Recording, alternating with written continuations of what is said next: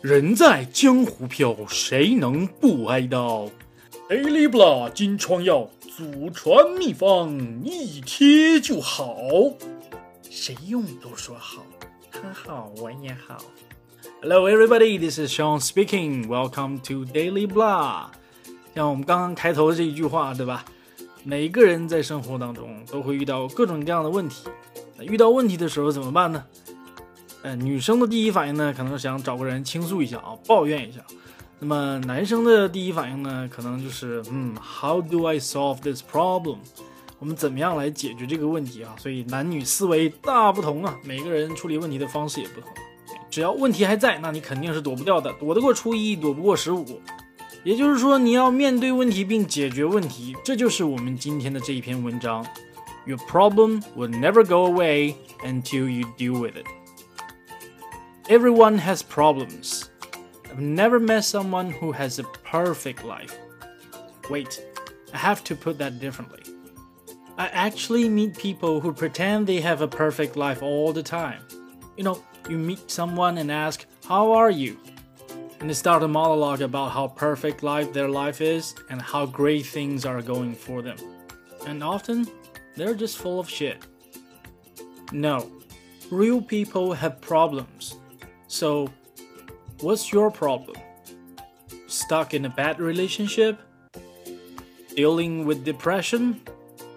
Do you always lie? Can't finish anything? Addicted to substances? Or gaming? Porn? Dating? Etc.? Can't stop complaining? Hate the world and everyone in it? Didn't speak to your parents for years? I'm a person who genuinely cares about others. So when I meet people, I take the time to get to know them. And over the last decade, I've met people from all over the world. Especially in last year when I started blogging, I connected with more than a thousand people online. Want to hear a secret? Everyone has issues. For example, I suck at relationships am very impatient, and I often don't give people second chances. I'm not perfect. I have to change those things. But most people never do something about their problems. And you know what happens when you don't solve your problems? They will never go away. One of my friends recently got out of a bad relationship she told me she always complained about her boyfriend to her friends but never did anything about it. She woke up miserable, she went to bed miserable, and everything in between was no better. It took her years to deal with her problems. She was afraid to be alone. Did it get any easier by waiting? Nope. You just have to deal with it. And now is better than later. If you have a problem in your life, it doesn't mean that the world will end. What do you think? Just because you have a problem and the world will stop spinning? I'll make it bad with you. No matter how big your problem is, we'll all still be here tomorrow.